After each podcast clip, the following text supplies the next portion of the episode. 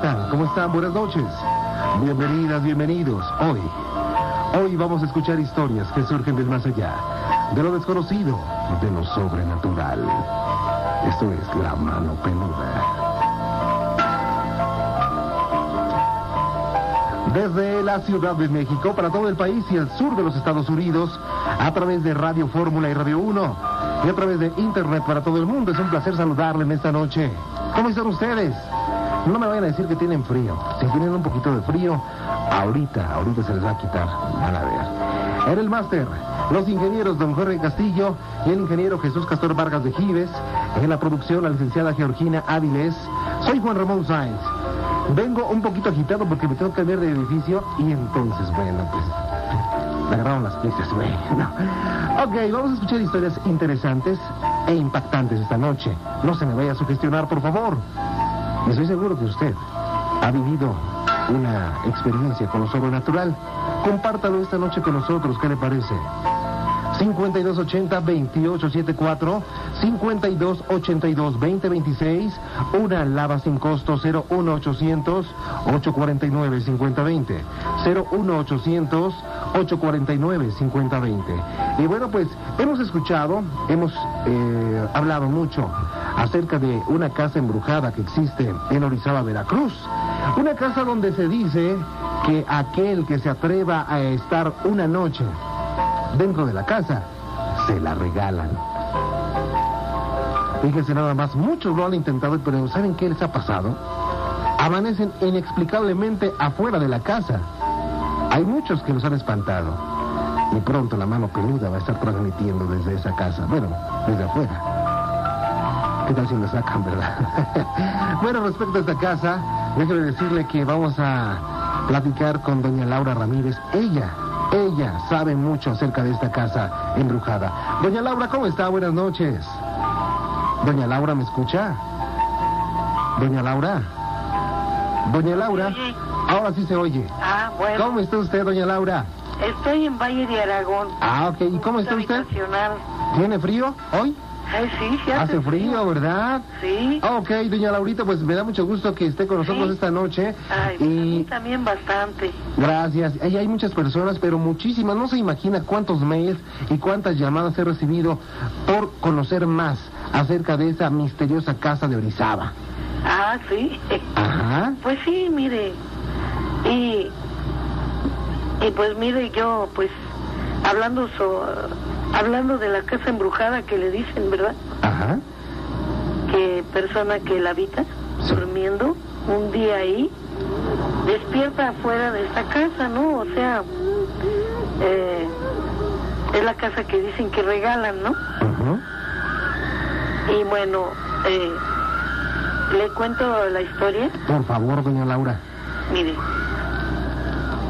eh, de acuerdo al comentario que se hizo, recordé esta casa era la del doctor Alfonso Ortiz Tirado. ¿Del compositor? Eh, sí, Ajá. u- es un cantante de ópera o, o de soprano, lo que no, Ajá. no sé. De música romántica, ¿no? De boleros. Sí, Ajá. ah, entonces sí. Entonces, en la XCW o en, en uno de los teatros de, de la Ciudad de México. Ajá. Entonces, este, esta ahora sí que lo cubrió esta terrible historia Sí. y la cual me la contó mi madre, la señora Rafaela Molina, Ajá. que entonces vivíamos de paso, sin estar tanto tiempo en ese lugar, porque mi padre, como militar y de la época de la revolución, las Fuerzas Armadas en ese entonces se estancaban esperando órdenes. O sea que esto fue en el año eh, de 1942. Sí. Entonces en esa época sí estaban las cosas, ¿no? Es así que pues vivimos cerca, como a una cuadra de esa casa del doctor Alfonso. Y su esposa, quien contaba con tres niños, una niña de seis años, un niño de cuatro años y, y un chiquito de año y medio. La esposa de este doctor Alfonso, por lo regular, estaba sola, porque dada su condición, su pe- profesión, no más bien dicho, él se la pasaba de viaje según sus contratos. Entonces tenía una costumbre, la señora tenía una costumbre con su niño de cuatro años, llamándole la atención y diciéndole, te vuelves a orinar sin avisarme, te lo voy a cortar. La niña de seis años escuchaba estas palabras.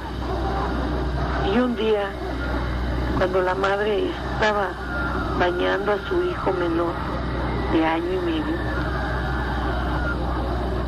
de repente oyó un grito terrible, sin acordarse que estaba bañando al más chiquito, pues lo dejó y corrió a ver qué sucedía. Con desesperación ve al niño Alfonsito, yo me supongo que se llamaba Alfonsito. Había costumbre de que eh, les pusieran el nombre del padre. Ah, primogénito, ¿verdad? Sí, Ajá. estaba desangrándose. Espantada la, la niña por lo sucedido, ya que ella sí llevó a cabo el de cortarle el pene al niño, fue a esconderse abajo del coche de la casa. Sí. Mientras su madre, angustiada, corrió a su coche también para llevar a, a su niño al doctor, al, estaba herido. De repente, antes de subir al carro, recuerda que dejó solo en la bañera a su hijo de año y medio. Va rápido y al verlo, pero el niño ya estaba ahogado. Vale. Y con más angustia, este, sube a su niño, este, bueno, con más angustia, sube a su coche. Al echarlo a andar, sintió que pasó encima de un objeto y a la vez un quejido fuerte. Enfrenó y se baja para ver qué era. Y con desesperación ve que su niña, que una de sus de las llantas al enfrenar, este cayó encima, o si pasó encima de, de su cuerpo. Entonces, pues, referente a esta desgracia tan grande, pues hubo muchos comentarios. Siempre, por eso se comentó mucho entonces. Mi madre nos platicó del comentario de lo que pasó a esta señora. No, no se sabe, se entiende que ella iba a tomar el carro para llevar a su niño herido al doctor, ¿no? Y la misma desesperación, me supongo, pues hizo que se le olvidaran algo. Por ejemplo, que estaba bañando al niño chiquito. Y en la bañera, pues siempre, eh, es como quien dice, de año y medio, pues el niño se ahogó de todas maneras. Se ahogó este, por lo mismo. Entonces, pues, cuando yo escuché que hablaban sobre una casa embrujada y que este y dieron la misma la misma versión, pues comprobé que esta era una historia que mi madre, se- eh, viviendo ahí cerca, se había enterado. Vaya, doña Laura. Ajá.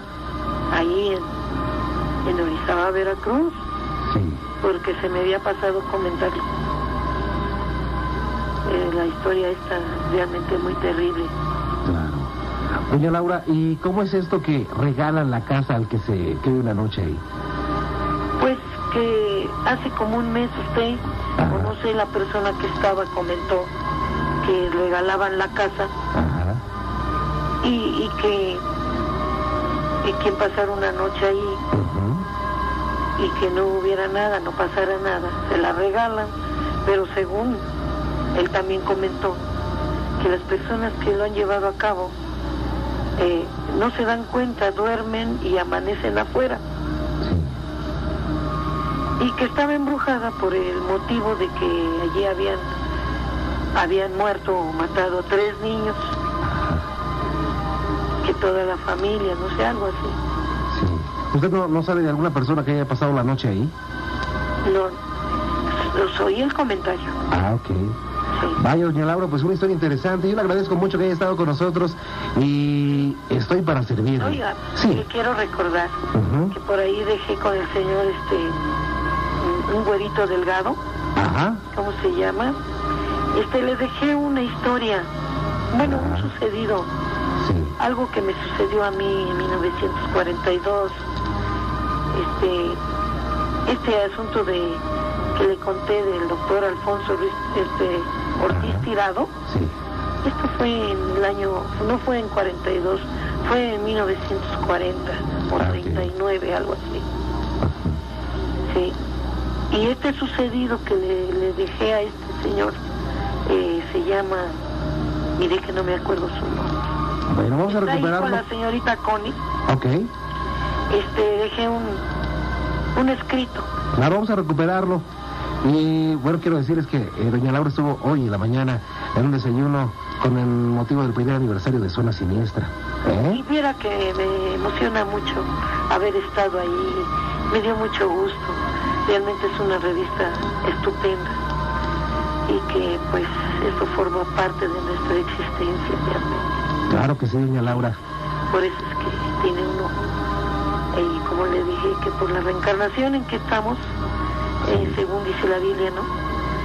Y como somos producto de varias vidas, pues yo pienso, ¿no? Que algo hay sobre esos sucedidos. Algo tiene que haber, doña Laura, que el hombre no ha descubierto hasta hoy, ¿verdad? ¿Mande? Que el hombre todavía no descubre completamente. Sí, exacto. Me dio muchísimo gusto hablar con usted, doña Laura, y estoy Sí, para servirle. mucho gusto. A ver si pudiera, pudiera otra ocasión me comunico. Por para supuesto. que de esta manera ha sido más fácil. Ok. Claro que sí, doña Laura. Cuide- Cuídense mucho, por favor. Se lo agradezco muchísimo. Que la pase bien. El gusto que me da. Igualmente, doña Laura. Esa es su casa. Gracias. Hasta luego. Hasta luego, buenas noches. Vaya pues, la historia de la casa de Orizaba, la casa embrujada de Orizaba. Amigos de Orizaba, si hay alguien que haya estado dentro de la casa y que haya vivido la experiencia en esta en este lugar tan misterioso, pues háblenos, ¿ok? Juan Ramón Sáenz.